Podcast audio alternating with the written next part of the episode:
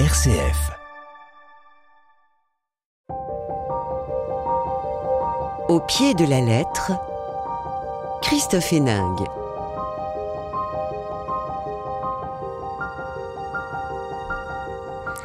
Au pied des lettres, eh bien c'est parti pour une heure de littérature sur RCF. Deux histoires intimes et fantastiques, deux itinéraires de petits héros d'un monde qui nous échappe parfois, qui échappe en tout cas aux esprits trop cartésiens, qui peinent à croire aux rêves et aux monstres, au destin et au mystère. Avec Isor, c'est une histoire pleine de délicatesse et de tendresse, une jeune fille unique et différente qui échappe à ses parents mais finit par trouver un repère, une écoute, quelqu'un qui accède à son monde et qui va nouer un lien précieux, durable, par-delà le temps et les images. La colère et l'envie d'Alice Renard est publié chez Louise d'Ormesson.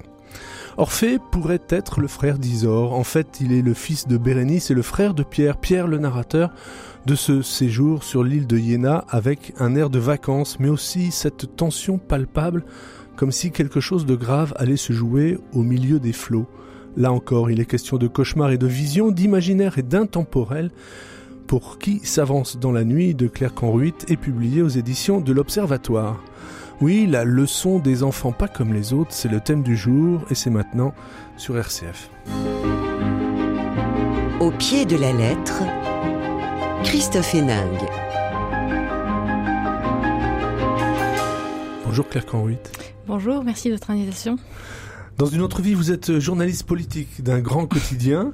Euh, pour qui s'avance dans la nuit, c'est votre deuxième roman après euh, Mourir au monde. C'était en 2021 qui racontait la vie de deux religieuses de générations différentes avec des questions qu'elles se posaient. Je crois aussi qu'il y a la musique quelque part pour vous, euh, notamment le violoncelle, si j'ai bien compris.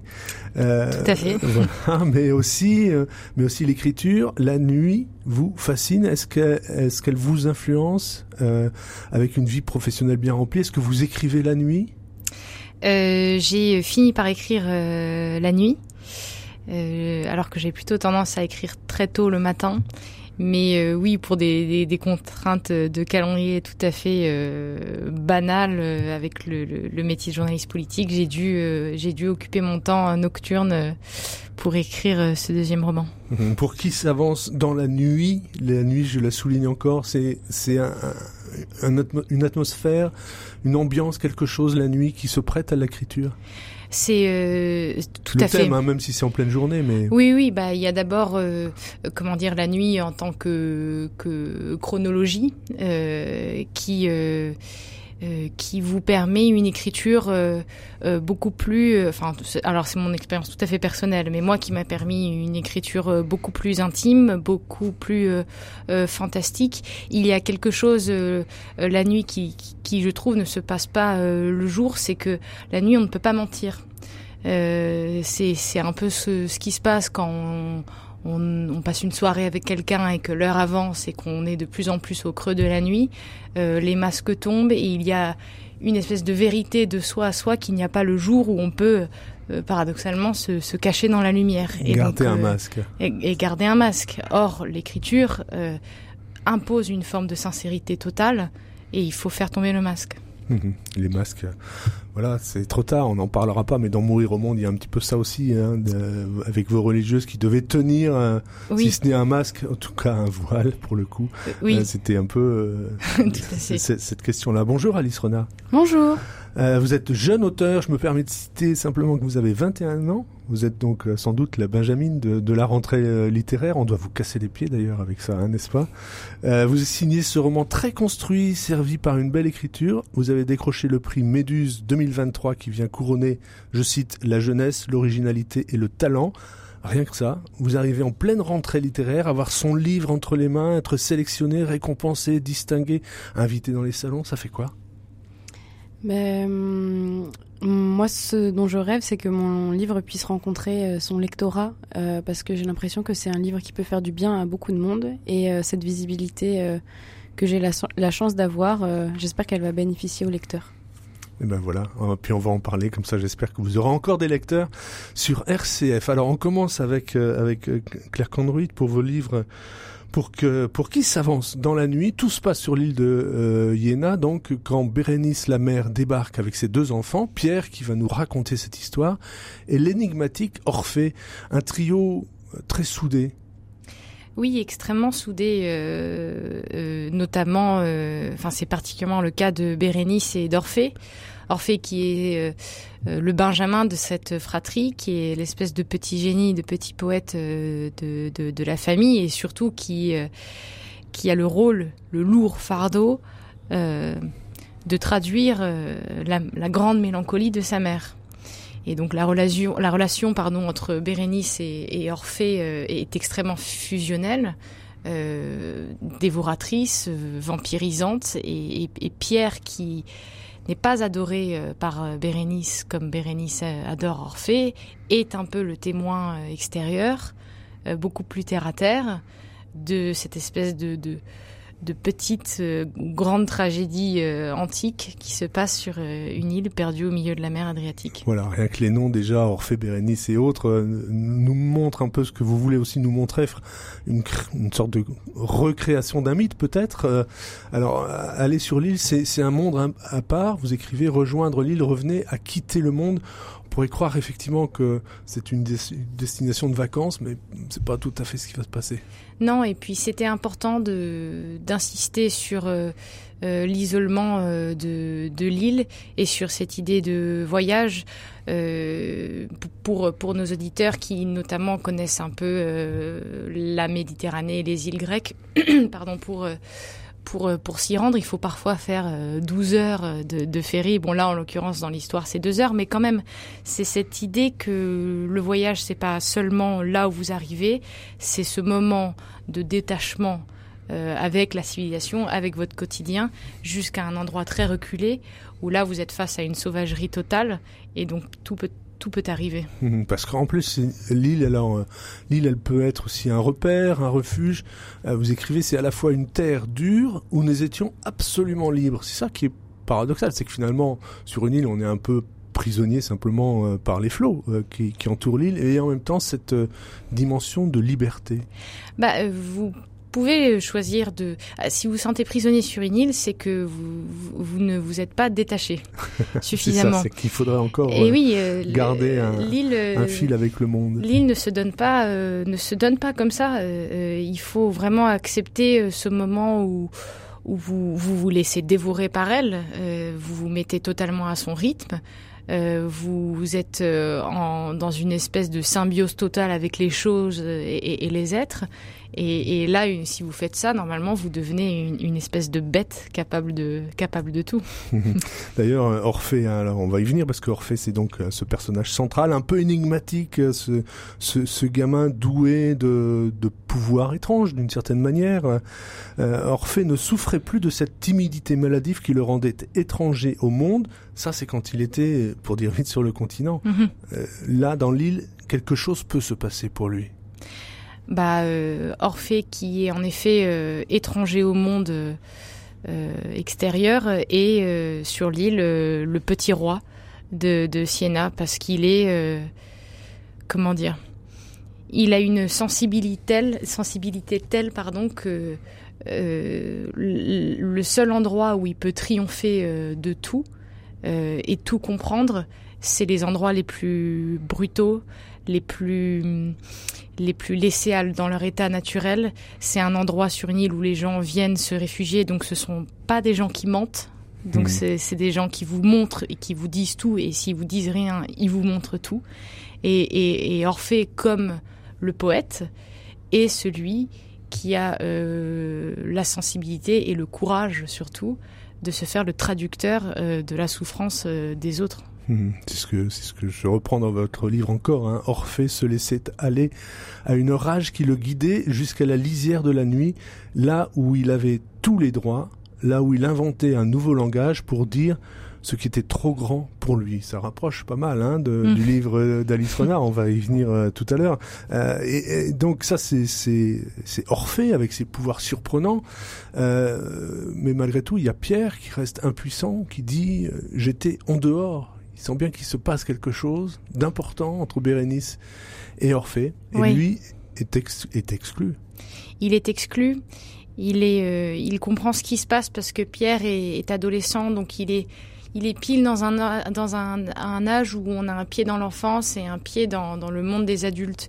Donc euh, il est sensible au pouvoir euh, d'Orphée, il est sensible à, à, sa rêverie, à sa poésie, et en même temps il est euh, le témoin impuissant euh, de, de, quelque chose de grave qui est en train de se passer, c'est-à-dire, euh, sans révéler toute l'histoire, mais euh, la, la perte de Bérénice, Bérénice qui se perd elle-même dans sa grande... Mmh. On sait jamais, on sait pas très bien ce qu'elle a d'ailleurs, mais dans sa, sa, grande impossibilité de vivre dans le monde.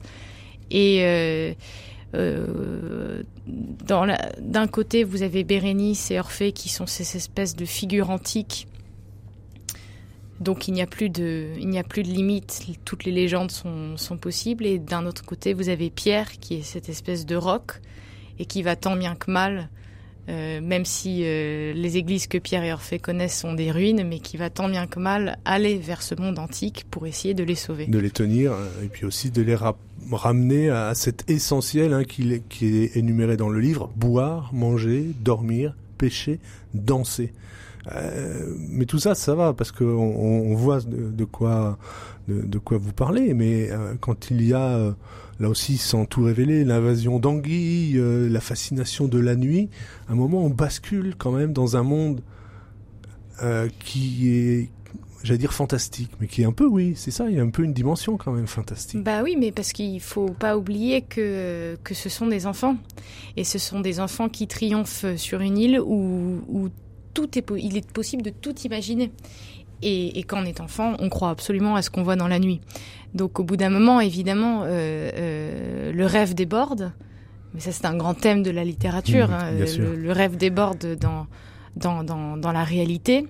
Et naît cette espèce de... C'est Nerval qui disait ça, c'est cette espèce de seconde vie euh, dans le songe. Euh, et où vous devenez... Vous, vous, vous, vous, vous devenez une espèce de d'être total, euh, perméable à tout, euh, à la fois euh, esprit et à la fois animal. Et donc effectivement, il y a des, des scènes et des rituels euh, dans, dans, dans, le roman qui, euh, qui font appel à, à, ce moment très inquiétant dans la nuit. Euh, où, où, si tout, tout est sauvage, tout bascule et tout est, tout est création. Mmh. C'est ça la nuit. Et quand ça bascule, il y a quand même toujours Pierre qui dit Le fou doit toujours savoir qu'on lui tend la main, comme les autres, il en est digne. Il n'y a plus de frontières finalement. Non, il n'y a plus de frontières. Euh, D'ailleurs, sur l'île, il y a même une inversion. Euh, le plus petit et le plus grand, euh, le plus riche et le plus pauvre. Euh, et c'était très important pour moi euh, de rappeler que, que tout le monde, tout le monde, même le fou, euh, a le droit qu'on a une main tendue. Et peut-être même plus le fou euh, que les autres. Parce que euh, c'est peut-être quelqu'un qui est allé très loin dans son rêve dans, dans, qui est allé jusqu'aux confins de sa raison. Et c'est peut-être quelqu'un qui a trouvé quelque chose de trop grand. Et, et c'est pour ça qu'il est fou. Quelque chose qui déborde comme euh, ce qu'on ce qu'on dit de la mer qui n'avait pas assez de place pour vivre. Il lui fallait l'infini de la mer. Oui bah... Vous, vous, aimez ça, cette, cette dimension justement, euh, euh, je disais sans frontières, mais elle est limite euh, qui, qui, qui dépasse tout. C'est l'horizon est quelque chose de, je trouve profondément effrayant. Euh, je, pense que si les sirènes devaient habiter quelque part, ce serait à l'horizon. C'est quelque chose qui vous aspire euh, totalement. C'est euh, c'est aussi le thème de je, je, suis assez fascinée par le thème de la nage et de ce qu'elle impose comme rythme au corps. Et il y a des grands nageurs qui, qui vous expliquent, et, et peut-être que nos auditeurs l'ont senti. Moi, j'ai failli le sentir. Quand vous nagez beaucoup et que vous êtes pris dans une espèce de rythme très régulier des bras et des jambes et du corps qui fait la même chose, vous entrez dans une espèce d'hypnose euh, mmh. euh, étrange qui fait que euh, vous, ne, vous ne vous rendez même pas compte que vous vous fatiguez. On peut se noyer sans se rendre compte. Et cette thème de, de la noyade est, est omniprésente euh, parce que à la fois c'est magnifique, c'est le chant des sirènes qui vous attire et vous y allez, et vous vous noyez, vous ne vous en rendez pas compte. Hmm. D'autant plus que euh, là aussi je reviens à cette question de frontières, puisque euh, pour la mer il existe un arrière-monde où tout est possible, Donc s'il y a un arrière-monde, c'est-à-dire qu'elle peut passer de l'un à l'autre, euh, comme, comme, vous dites, sans, sans conscience véritablement. Exactement. Et, c'est la mission euh, qu'elle euh, confie euh, à Orphée, parce qu'il ne s'agit pas simplement d'aller dans ses rêves euh, et d'explorer, de voir des choses étranges et de rien en faire. Il s'agit d'aller euh, dans ses rêves pour, euh, pour créer quelque chose, pour créer de la poésie. C'est toute la mission d'Orphée, c'est toute la mission d'Orphée dans le mythe originel, mmh. qui a juste le malheur de se retourner et qui donc périt. Euh, là, cette idée euh, d'aller au fond d'un rêve, dans un arrière-monde et d'en rapporter un trésor, un trésor poétique, euh, c'était ça l'idée du, livre aussi, ouais. Mmh. Et, ce, lien avec la mère, hein, là aussi je cite, euh, Orphée innocent marchait dans les pas de cette femme qui ne me devenait de plus en plus étrangère, c'est Pierre qui parle. Il savait que nous nous disputions, il le détestait, ne le comprenait pas. Là aussi, euh, dans ce jeu à trois, Pierre est solide. Euh, D'ailleurs, le prénom euh, le porte aussi un peu. Euh, et, il, n'accède pas à ce monde. Il, voit bien à la fois son frère, sa mère, se perdre d'une certaine manière. Il peut rien faire. Il peut rien faire et euh, il accepte de, sacrifier une relation qu'il n'aura jamais avec sa mère. Il accepte en fait d'avoir le rôle du, de, de, de, de, celui qui va euh, tenter jusqu'au bout euh, de sauver ceux qui se perdront de toute façon. Mmh. C'est sa grande mission euh, désespérée. Il a aussi le, la mission de raconter leurs souvenirs. Euh, il a la mission de rappeler que euh, si tout disparaît, la poésie immortalise tout. C'est le legs d'Orphée et c'est Pierre qui, qui le raconte. Orphée et son cœur de feu, ma mère ballerine et moi spectateur enchanté de ce joli désordre. Il finit par accepter finalement ce qui se passe. Il ne peut pas y accéder, mais il accepte que, euh, que ce monde étrange de, de Bérénice et Orphée existe. Oui, parce que c'est irrésistible. Mm. Euh, de voir euh, sa mère danser comme une espèce de, de sorcière jusqu'au bout de la nuit euh, et de la voir euh, à la fois condamnée et heureuse et, et, et de voir Orphée euh, l'accompagner dans ce mouvement de chaos, c'est c'est magnifique et Pierre les aime trop pour ne pas pour ne pas le reconnaître. Mmh. Et puis il a aussi malgré tout, s'il n'est pas entraîné par les deux, des petits moments où il partage quelque chose, par exemple les rêves de son frère, oui. Orphée, sont parfois partagés. Oui, il, il, parfois, il, et souvent. Comme un, comme un langage, quoi, particulier. Oui. Euh, c'est le moment où, où Pierre n'a plus que Orphée et Orphée n'a plus que Pierre. Mm. Euh, et ces deux petits garçons qui sont tellement différents, euh, qui n'auraient pas dû être frères tant ils se ressemblent peu, euh, vont justement euh, apprendre à, à l'être. Et Orphée va très vite comprendre que Pierre n'est pas capable d'aller trop loin dans un rêve ou dans la folie, et Pierre comprend très vite euh, que s'il ne sauve pas Orphée, il restera jusqu'au bout avec lui, quitte à le perdre, mais il restera jusqu'au bout pour euh, témoigner de, de, sa présence, pour être un peu la mémoire de, de, de son de cette frère. histoire. Ouais. Mmh, mmh.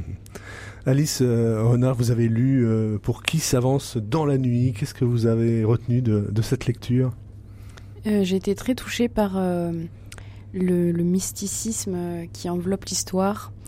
Euh, et je suis très touchée que, que Claire apporte cette, magie, cette magie et cet enchantement parce que je, disons, moi, ce qui me porte aussi dans mon travail, c'est le fait de de comprendre euh, où peuvent se loger les manifestations de la magie aujourd'hui. On parle beaucoup du fait qu'on est dans un monde désenchanté, c'est un terme de Max Weber, euh, et de, comprendre dans quels interstices peuvent encore euh, se loger euh, la, beauté, l'absolu, l'immensité, la poésie, comment elles peuvent s'incarner dans des êtres et quelle place on laisse à ces êtres. Ça m'a beaucoup touché, ça m'a fasciné.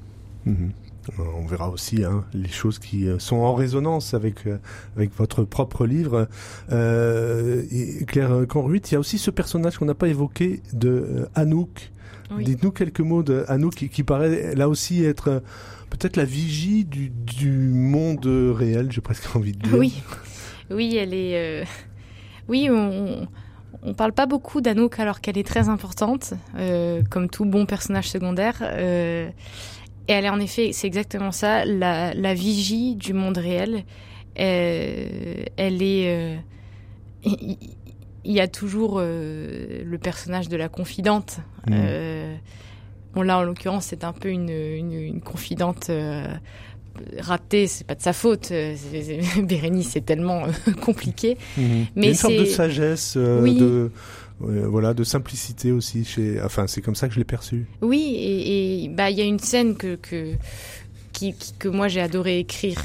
Euh, c'est euh, c'est au début, c'est quand Bérénice et Anouk se retrouvent dans le port et que et que la nuit tombe et, euh, c'est une scène un peu étrange, un peu à part, euh, puisqu'on n'y revient pas beaucoup, mais c'est ce moment très beau. Et ça, c'est peut-être euh, un héritage du, premier roman que j'ai écrit. Mmh.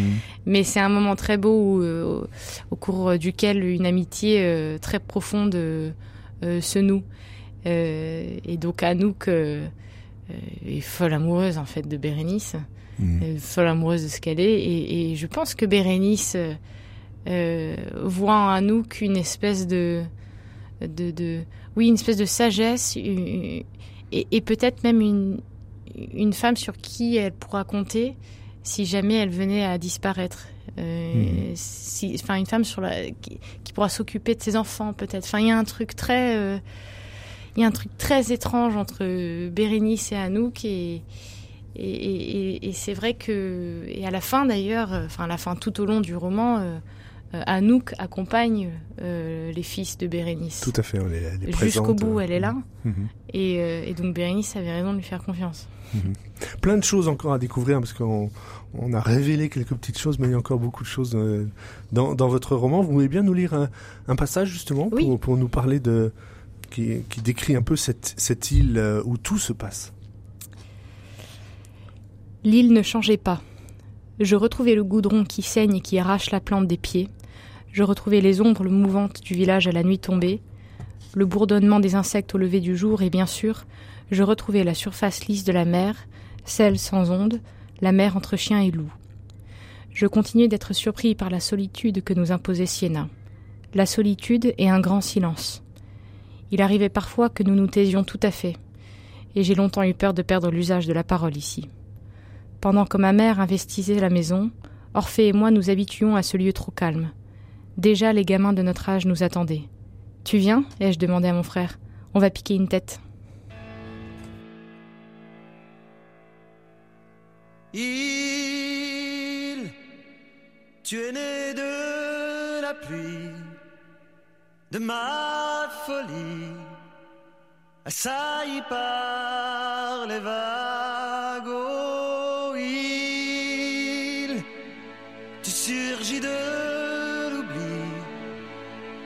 ton père.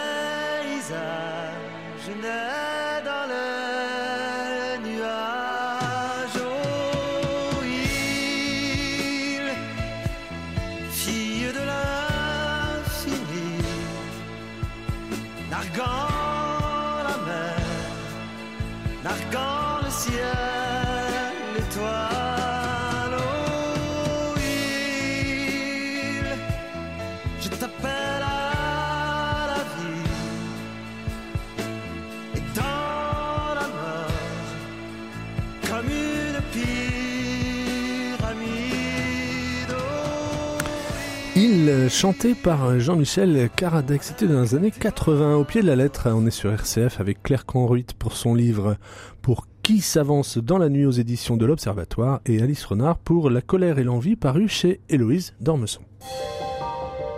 Au pied de la lettre, RCF. Alice Renard, alors avec Isor, on entre aussi dans un autre univers. Ses parents doivent se rendre à l'évidence, leur fille est unique et pas tout à fait comme les autres enfants. non, effectivement. si je devais résumer Isor en un mot, j'aime dire que c'est un volcan, mm. cette petite fille, parce qu'elle porte une énergie formidable en elle qui vient du fait que euh, elle est complètement hermétique à toute forme de normes et à partir, enfin les normes, je les conçois comme des digues derrière lesquelles il y a une énergie qui, qui est contenue à laquelle on n'a pas accès. Et à partir du moment où ces digues tombent, il y a une immense vitalité qui déferle et c'est ça que Visor, c'est cette grande vitalité d'être en dehors des cadres et ce qui fait que euh, bah, elle est très éruptive, comme un volcan. Mhm. Alors on va avoir juste une petite difficulté pour parler de votre livre, c'est que on va surtout pas révéler comment euh, ça se termine. Donc il faut qu'on fasse attention, il y a trois parties qu'on va bien respecter, simplement. C'est une difficulté, mais ça nous permet quand même largement d'en parler. Parce que déjà, cette première partie, elle est construite avec les interventions du père et de la mère qui se succèdent. Oui. Euh, euh, tout au long du roman, c'est d'autres personnages qui parlent d'Isor. Dans la première partie, effectivement, c'est le père et la mère alternativement qui prennent la parole dans de courts fragments pour parler de leur fille et pour commencer à faire un portrait qui est déjà plein de contrastes, mmh. euh, pour essayer, euh, disons, dans les interstices de ce portrait euh, parcellaire, de pouvoir laisser une place à l'infini de ce personnage et à son gigantisme. Mhm. Hein, c'est ce que, ce que euh, il note dès le début. Elle est différente, c'est-à-dire qu'elle échappe au code, au le dig dont vous nous parlez, mais elle est douée d'autres choses.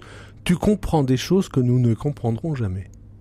Oui, bah, Isor, elle a décidé de pas euh, aller à l'école, de pas apprendre euh, les tables de multiplication et les conjugaisons pour pouvoir passer sa journée à, à se concentrer sur ce qui l'intéresse on ne sait pas vraiment ce que c'est. Euh, c'est peut-être euh, la psychologie humaine, les sentiments humains, mais de fait, euh, on verra dans la suite du livre que elle, est capable de trouver le secret des gens, le secret de Lucien. Elle est capable de savoir ce qu'elle a à faire. Elle a un grand sens du destin. elle sait la tâche qu'elle a à accomplir et elle sait comment l'accomplir. Et elle va savoir renouer les liens. C'est une personne qui va tout au long du livre porter la réconciliation entre des personnages euh, qui mhm. vivaient chacun euh, leur drame, chacun dans leur bulle, et elle va arriver à, recréer le lien. Mhm. Avant ça, il y a une forme aussi de, de, critique du monde tel qu'il est. Je pense qu'elle comprend l'essentiel, ne veut pas s'embarrasser du reste. Comment elle fait pour vivre sans rien ce monde qui doit lui sembler absurde? Il y a une sorte de rejet malgré tout. Oui.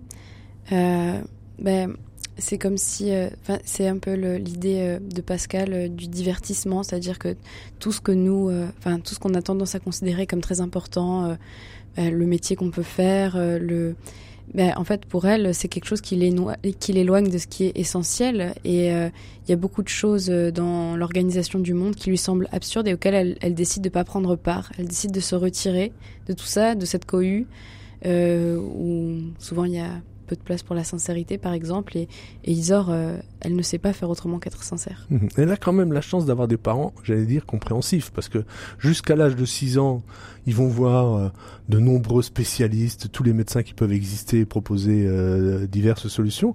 Puis au bout d'un moment, ils disent, bon, bah, c'est tout, c'est pas la peine de chercher, on va la laisser vivre sa vie. C'est ce qui se passe malgré tout. Elle a une assez grande liberté.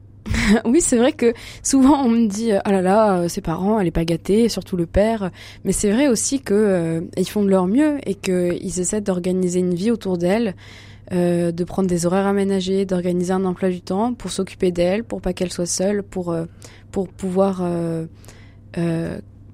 accepter son choix de pas aller à l'école et, et, essayer de l'accompagner dans cette bulle, même si ça, pour Isor ça va se transformer en, un enfermement et en un huis clos qui peut être oppressant, eux ils essaient quand même de s'adapter, effectivement. Mhm. Elle est plusieurs, elle est trop vaste, euh, font le constat les parents. C'est qu'effectivement, euh, je veux dire, un, un, enfant surprend toujours ses parents, mais alors là pour le coup, euh, elle est même une énigme pour ses parents.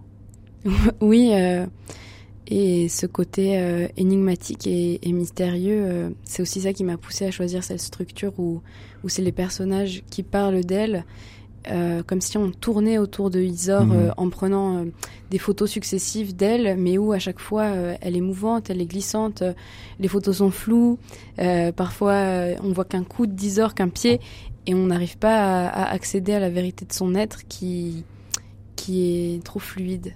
Mais faut dire, c'est un petit peu aussi comme euh, Orphée et peut-être Bérénice. Hein, elle est douée de, de, talents euh, surprenants à, tel point qu'elle est parfois, euh, là aussi, elle se met en colère quand elle n'est pas assez forte pour porter son puits d'absolu. Oui. C'est d'abord bien écrit, c'est déjà bien dit, mais euh, qu'est-ce que c'est quoi cet absolu qu'elle cherche finalement? Parce que on la croit passive, elle rejette, elle rejette la société, elle rejette l'école, elle rejette euh, presque la famille aussi, et en même temps non, elle cherche, elle cherche. Oui, ça c'est c'est vrai que c'est très proche du livre de Claire.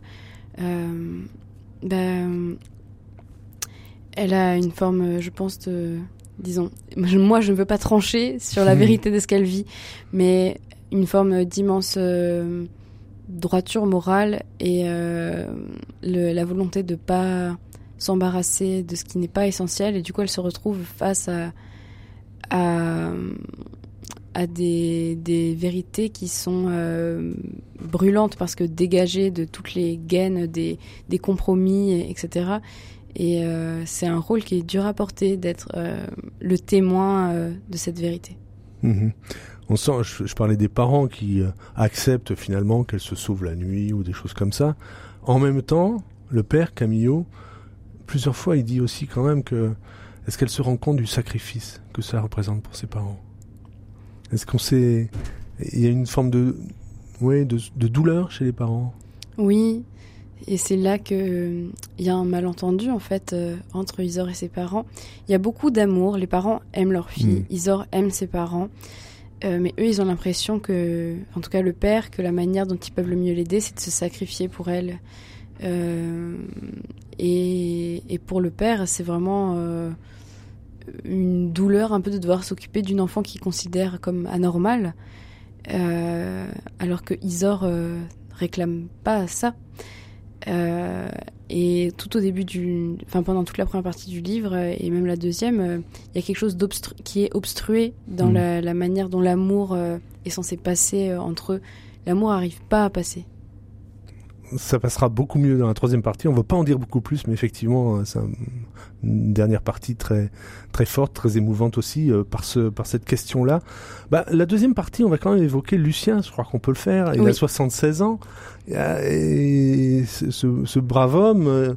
Euh, vous dites de lui qu'il est vidé de tous les stocks d'amabilité, enthousiasme et volonté. On imagine véritablement un ours dans sa caverne, et, et pourtant il va avoir une rencontre avec avec Isor. Oui, euh, c'est quelqu'un qui a vécu euh, un drame qui est euh, dévoilé à la fin du roman et qui était un peu venu à, bout de ce qu'il était capable, voilà, de sa patience, de, son courage, de donner exactement. Et il avait, il se disait bon bah ça y est, ma vie, j'ai fait ce que j'avais à faire et puis maintenant c'est juste une routine de vieil homme. J'écoute de la musique et j'ai j'ai de comptes à rendre à personne. Et Isor arrive dans ce huis clos, il lui fait comprendre que non, il a encore quelque chose à vivre, il avait Isor à rencontrer. Euh, et hum, lui, ayant vécu ce grand drame, l'intensité des sentiments lui fait pas peur, donc l'intensité de, des choses que vit Isor lui fait pas peur. Et hum, ayant, ce qui lui fait peur, c'est de se risquer quand même à ça. Hein. Je sais ce que perdre veut dire, je ne veux jamais avoir à le revivre. Oui, donc euh, voilà, il a pas peur d'Isor, mais en même temps, il sent que s'il noue quelque chose là, euh, il va redevenir euh, vulnérable. Oui, exactement. Bah, il est, il se sent bousculé. Il y a même un moment où il dit qu'il se sent, il en, il en veut à Isor d'être entré de force dans sa vie, hmm. de pas lui avoir laissé le choix. mais, mais finalement, disons comme il a été euh, photographe, pour moi, c'est un, un magnifique métier photographe parce que c'est le fait d'acquiescer à ce qui se passe en le prenant en photo, de, de dire oui, d'être le témoin. Et c'est grâce à cette capacité-là qu'il va arriver à, à, accueillir Isor telle qu'elle est, euh, contrairement aux parents. Mhm. Il, va même plus loin parce que euh, il dit à un moment j'aimerais tout posséder pour pouvoir tout offrir. Il y a quand même euh, ces deux êtres euh, perdus dans un monde euh, qui leur est étranger arrivent à s'entendre. Plus que ça même, il y a un lien très fort. Il y a un lien très très fort, très fusionnel, beaucoup de, tendresse, euh, quelque chose qui se rapproche euh, euh, chez eux d'un sentiment amoureux. Lucien, il dit qu'il il a l'impression de réapprendre euh, tout euh, l'abécédaire de l'amour, euh, euh, qui, il, il- oui, Il veut faire ouais. plaisir, il, il est attentif, euh, il l'attend aussi. Oui, ce- oui, le, ce motif euh, de l'attente. euh, il- tous les jours, Isor arrive à la même heure. Il y a un moment où il dit que, donc dans ce passage où il dit j'aimerais tout posséder pour pouvoir tout offrir, il dit que il aimerait euh, avoir euh, des longs couloirs dans sa maison pour pouvoir entendre de très loin Isor arriver et faire durer ces minutes où elle sait que euh, leurs retrouvailles sont imminentes. Voilà. Mhm. J'aimerais qu'elle pense toujours à moi avec douceur. Oui. Là aussi, c'est alors qu'on a compris que dans la première partie, malgré tout, Isor, il y a une sorte de, vous le disiez, volcan, d'énergie, de, force, parfois même de colère qui s'exprime. Là, face à Lucien, quelque chose d'autre apparaît pour ce Euh, personnage. Oui, bah, pour moi, c'est vraiment de l'amour et c'est la première fois que Isor euh, connaît ce sentiment. Euh, et elle aussi, c'est la première fois que elle arrive à, à faire un cadeau. Avant, ses parents s'étonnaient euh, euh, que les cadeaux que Isor euh, leur fasse soient toujours paradoxales. Par exemple, à un anniversaire de la mère, elle lui offre un nid d'oiseau tombé d'un arbre et la mère sait pas quoi en faire. Elle sait pas si ça veut dire que Isor renie son propre nid en offrant ce, ce nid qui a chuté, euh, si c'est au contraire un, un symbole de l'union de leur famille. Et là, pour Lucien, euh, Isor euh, va faire un cadeau euh, immense en engageant toute sa personne, en faisant un voyage, etc. Et ça, on va pas dire. On Non, va pas je ne dis pas. Ce qui est important aussi, et là, c'est vrai pour Lucien, mais je pense que c'est vrai aussi pour les autres personnages finalement. euh, il, se, il se sent à un moment à sa juste place. Oui, Ça veut dire quoi ça? Euh, ben, pour moi, c'est un des sentiments les plus forts, euh, enfin, un, des, un des marqueurs les plus forts de l'amour, c'est de se sentir au bon endroit au bon moment et on sait qu'on pourrait être nulle part ailleurs mieux que là où on est. Euh, et surtout pour Lucien qui avait, à cause de ce traumatisme, l'impression d'avoir perdu sa place, euh, et qui avait utilisé un, un subterfuge pour la retrouver. euh, il était, re- il a toujours vécu, enfant, il avait vécu à Bercy. Ensuite, il a fait plein de voyages. Et quand il a vécu ce drame, il est retourné dans le quartier de Bercy à Paris. Il a essayé de se Qui a faire bien croire. changé d'ailleurs. Oui, et il a essayé de se faire croire que c'est là qu'il a toujours vécu, donc en, en essayant de rapiécer ses souvenirs, de, de rajouter les bâtiments modernes dans sa mémoire, euh, et de se trouver une place par ce subterfuge qui est un mensonge. Et là, enfin, euh, il y a de nouveau euh, quelqu'un qui a besoin de lui, euh, quelqu'un qui lui offre la possibilité d'avoir un rôle. Mhm. Puis Bercy, vous avez raison de le citer, c'est important aussi la façon dont, dont il est enraciné euh, finalement euh, sur ce lieu et, et, et la façon dont vous en parlez. Claire Canruit, vous avez lu euh, euh, La colère et l'envie euh, d'Alice Renard. Qu'est-ce que vous avez retenu? Moi, j'ai euh, j'ai adoré la partie avec euh, Lucien. C'est peut-être celle euh, dont on peut-être on te parle le plus, mais je, je sais pas.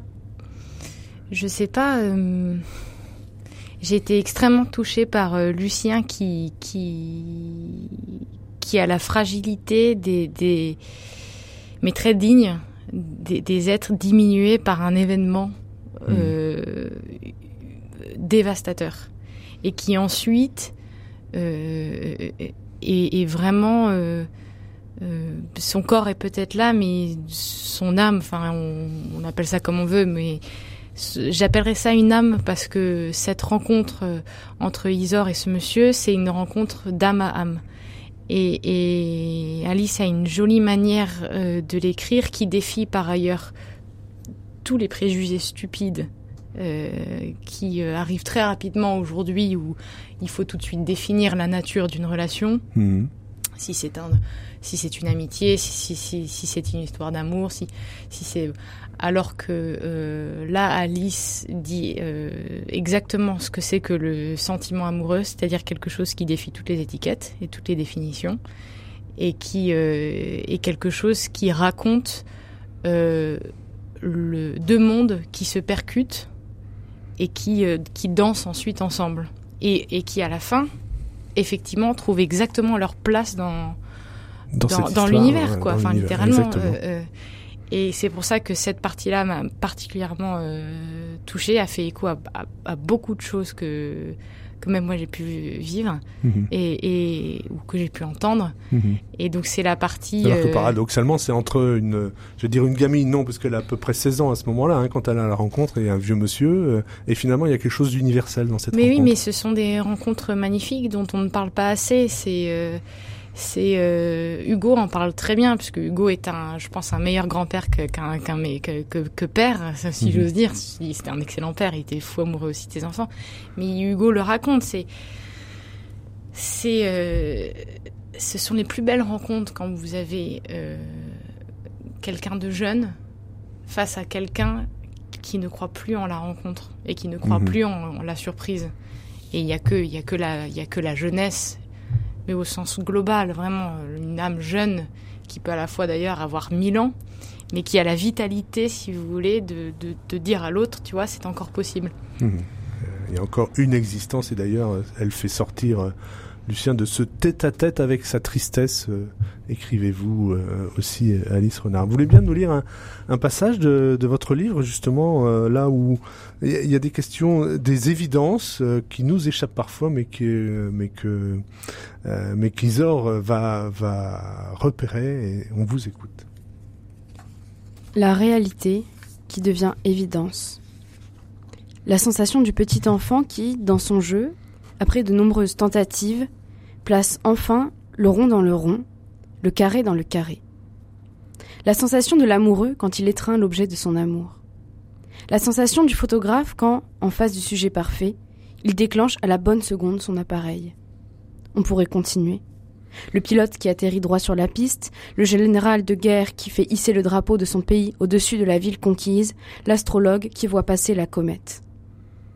La conviction profonde qu'on ne serait nulle part mieux qu'ici. Si précieux. Tous ces trajets où l'on voudrait être arrivé, tous ces cours où l'on s'ennuie, tous ces dîners où l'on trépigne, toutes ces nuits où l'on n'aime pas. Et c'est encore Sénèque qui disait Lucilius, si tu y prends garde, la plus grande partie de la vie passe à mal faire, une grande partie à ne rien faire, et le tout à faire autre chose que ce qu'il faudrait. Passer ce temps avec toi, Isor, c'est bien faire, j'en suis sûre. Avec toi, j'oublie l'autre côté de la mer, ce sud, et cet autre pays, j'oublie que je suis seule, qu'il ne me reste que la vie, la lie de la vie à vivre. Qui aurait cru que cette vieillesse prendrait d'un coup tant de valeur? Connais une enfant, petite fille de six ans, qui ne fait jamais rien comme les autres. C'est ma fille, elle est des nôtres. Une enfant du bruit, une petite fille qui crie, qui n'est pas là où on l'attend et qui grandit si lentement quand viennent les orages et qu'alors elle enrage.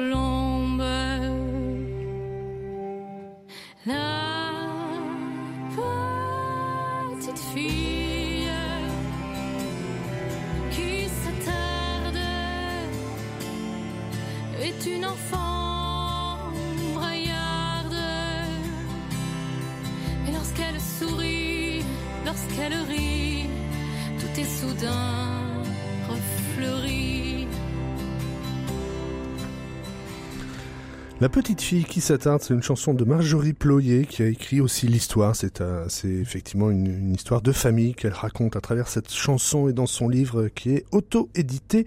La petite fille qui s'attarde. Au pied de la lettre, on est sur RCF avec Claire Conruit pour son livre Pour qui s'avance dans la nuit. C'est aux éditions de l'Observatoire et Alice Renard pour La colère et l'envie, paru chez Héloïse Dormesson. Au pied de la lettre, présenté par Christophe Héningue. Et puis deux coups de cœur pour euh, la petite bibliothèque de la semaine. Tout d'abord, rue du Château des Rentiers, c'est l'adresse des grands-parents d'Agnès de Sarthe, un, quar- un quartier qui a accueilli de nombreux juifs venus d'Europe centrale. Et c'est dans ce quartier d'enfance que l'auteur voudrait créer aujourd'hui un lieu convivial pour en quelque sorte vieillir ensemble. Je la cite. Si je ne prends pas un peu d'avance, je me retrouverai au seuil de la mort sans avoir rien prévu, sans avoir rien choisi. L'écrivain poursuit en reconstituant le passé de l'après-guerre avec des bribes de souvenirs collectés de ci, de là. Je sens qu'il me manque des personnages, des noms, des lieux, des liens.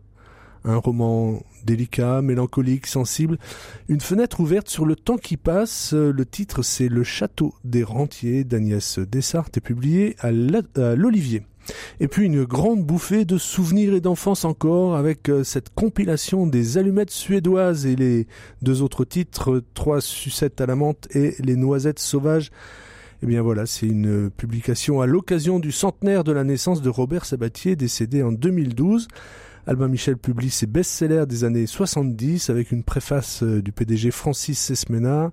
Il y a dans ce Paris des années 30 tant d'êtres que Robert Sabatier a fait revivre, dit-il, et se croiser dans ces pages sous le regard vif, émerveillé, parfois mélancolique, d'un écrivain resté un enfant, une vraie épopée. En quelques 700 pages, malgré tout, bien tassées, Les allumettes suédoises de Robert Sabatier, c'est publié chez Albin Michel. Tiens, puisqu'on parle d'enfance, il y a des livres qui vous ont émerveillé euh, dans l'enfance, des livres qui restent euh, celui qui vous fait entrer en littérature, Claire Canruit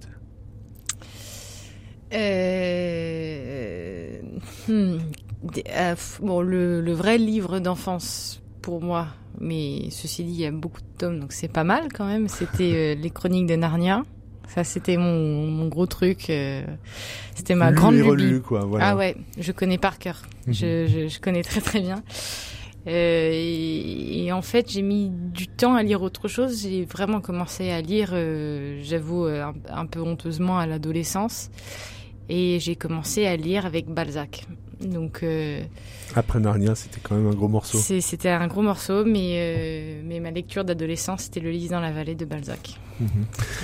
Euh, Alice Renard, pour vous? Je lisais très très peu quand j'étais petite. euh, et le. Ou ma- d'adolescence, c'est souvent ouais. l'adolescence hein, que ça démarre, quand même. Ouais, non plus. Non plus, d'accord. Ma, première grande révélation littéraire, quand c'était quand j'avais 13 ans, c'était euh, le premier livre qu'on a étudié au lycée, euh, d'Albert Camus, qui a été une grande déflagration pour moi. Mhm, Ça vous a marqué. Euh, euh, pour venir à l'écriture, comment on fait? Parce que voilà, c'est votre deuxième livre, euh, Claire Conruit, premier pour euh, pour Alice Renard. C'est quelque chose qui vous déborde, il faut écrire et où, où il faut être publié. Les deux sont liés forcément. Alice Renard. Euh, mais c'est vrai que au tout début, on commence par euh, écrire pour nous, pour euh, canaliser nos émotions, mais aussi comme pratique spirituelle pour être honnête avec soi-même. Claire le disait en début d'émission que c'est une pratique de vérité l'écriture. Mais ensuite, il y a un cap très important à passer et si je peux donner un, conseil à des gens qui aiment écrire, c'est de de passer le cap d'écrire pour soi et de d'écrire euh, en se souvenant que le livre est adressé et qu'il va toucher si euh, le lecteur sent qu'il a été écrit pour lui, pour être reçu, euh, pour euh, que c'est un bijou qui a été fait pour entrer dans sa vie, pour peut-être la transformer et dont il pourra euh, se servir, qui pourra mobiliser à plein de moments de son existence. Mhm. On écrit pour être lu, forcément. Euh, euh, Claire Canruit, et on pense à- à- au lecteur ou comment euh, comment ça s'est passé pour vous? Euh, Avec deux livres très différents. hein, Ouais. mais- Je- J'admets que qu'au cours de l'écriture, mais c'est pour ça qu'Alice a raison, c'est la deuxième étape. Mais au, au cours de l'écriture, je ne pense pas au lecteur. Euh, j'ai été très marquée par euh, un- un- une chose qu'avait dite Paul Auster euh, quand, quand j'arrivais pas à écrire et j'étais allée l'écouter totalement par hasard euh, au cours d'un festival. Et il avait dit qu'il fallait écrire euh, des histoires que l'on aurait aimé lire et qui n'existent pas encore.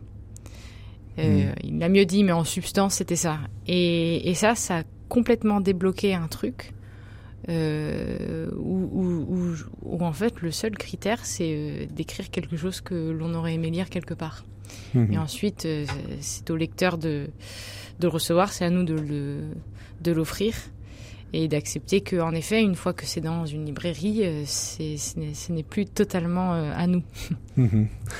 D'ailleurs, alors puisqu'en plus euh, on, a bien vu que vos personnages sont parfois insaisissables, est-ce qu'ils vous ont échappé? Est-ce que Lucien, est-ce par moment, dans l'écriture, vous dites mais je pensais pas du tout que l'entraîner dans telle ou telle direction, Alice Renard? Euh, non, je sais que c'est un phénomène. euh, disons, je pense que ça correspond à différentes euh, méthodes de travail. Moi, ce que j'aime, c'est penser que c'est des personnages qui préexistent quelque part et me connecter à eux. Et une fois que j'arrive à me connecter à, ces êtres, bah, ils ont des bornes très définies et c'est à moi de, suivre, de pister comme un, chien de chasse leur parfum et de pas le perdre. Et donc, euh, euh, le, cette notion de d'être euh, de surprise ou ouais, c'est ou- que le personnage m'entraîne quelque part où je savais pas que je dirais. Euh, ça correspond pas exactement à ce que je vis parce que moi c'est vraiment ce chien de chasse qui piste le personnage euh, et, et je reste focalisée sur euh, ses contours. Mhm. Claire Conruit, pour vous Les Est-ce que perso- les- Est-ce qu'Orphée euh, vous a surpris euh, Est-ce que l'histoire vous a échappé? Est-ce que Bah, c'est c'est un peu une... c'est difficile comme question parce que parce que même si les personnages nous surprennent, euh, normalement ça vient quand même euh, du, fond de notre ventre tout ce qu'on écrit, donc euh, rien ne doit absolument nous surprendre ou nous échapper. Mais il y a quand même ce truc où parfois euh, mais ça, c'est peut-être que moi qui, un- avec un petit côté narcissique, c'est que quand vous écrivez, euh, vous êtes le petit dieu de votre monde, vous êtes le créateur, et donc vous êtes dans l'illusion de tout maîtriser, de tout contrôler, et parfois, euh, l'homme se rebelle contre Dieu, et les personnages se rebellent et vous surprennent. Encore une fois, ça vient de vous ou, ou- de l'inconscient en vous, euh, en tout cas de quelque chose qui, qui vous échappe. Donc ça rejoint votre idée, ouais. Dans votre livre, vous écrivez aussi à un moment, un vrai voyage se fait sans l'idée du retour. Alors, c'était nécessaire à votre histoire ou c'est vraiment une idée, effectivement, vous le disiez un petit peu, hein, de, de, de ce temps qui s'écoule peut-être? Oui, je crois beaucoup qu'un voyage se fait sans l'idée euh, du retour. Je pense que même euh, quand l'on revient, euh, je parle beaucoup de Grèce parce que cet été j'ai découvert une île grecque dans le Dodécanèse et même si j'en suis visiblement revenue, euh, euh, je suis euh, toujours sur ces plages de cailloux et je suis toujours euh, avec euh, ces chèvres, euh, ces petites Zeus dans les montagnes. Je ne suis pas revenue de ce voyage. Mhm. Un vrai voyage se fait sans l'idée du retour. Euh, Alice Renard, oui, euh, il y a quelque chose aussi un peu pour, pour Isor du- d'un chemin qui, où on ne fait pas marche arrière. On va pas non plus révéler, mais plus dans la troisième partie peut-être, où euh, voilà, on, finit toujours par avancer. D'où l'idée aussi d'Orphée qui peut se retourner d'ailleurs. Oui, bah, Isor euh, s'engage dans le voyage qu'elle fait euh, de tout son être. Et elle va pouvoir rencontrer quelque chose qui est enfin à sa mesure, une immensité qui est capable de l'accueillir. Et une fois qu'elle a goûté à ça, euh, c'est plus possible de revenir. Ouais, on peut pas faire marche arrière. Euh, dans votre livre encore, euh, Alice Renard, vous, éc- vous écrivez chaque certitude est une erreur en puissance. Est-ce que ça veut dire aussi qu'il faut se méfier peut-être des choses trop trop évidentes? Euh, mais la chose que j'aime le plus faire dans ma vie, c'est euh, apprendre de tout ce qui se passe Et c'est possible qu'à partir et, et que cet apprentissage me transforme profondément, donc être en permanence en chantier, en train de de faire euh, de l'ingénierie de soi-même. Et ça, c'est possible que si on considère euh, que les choses qu'on sait sont bah, qu'on peut toutes les remettre en question. Il n'y a pas de limite aux choses qu'on peut remettre en question. Et c'est comme ça que on peut devenir un être fluide et accéder à ce que vivent les autres. Et pour moi, la tâche de l'écrivain, c'est d'arriver à, exercer son empathie comme un sportif exerce son endurance pour pouvoir se mettre à la place de tous les autres. Mhm. Chaque certitude est une erreur en puissance. Euh, c'est vrai. C'est vrai. C'est. Euh, en, fait, peut-être que celui qui écrit se rapproche beaucoup euh, de celui qui calcule ou du scientifique parce que c'est tout le mouvement de la science. Euh, je fais une équation jusqu'à ce qu'elle ne soit plus valable et donc j'en trouve une nouvelle qui est un peu plus proche de la vérité et au fur et à mesure je m'approche d'une vérité que je n'atteindrai jamais.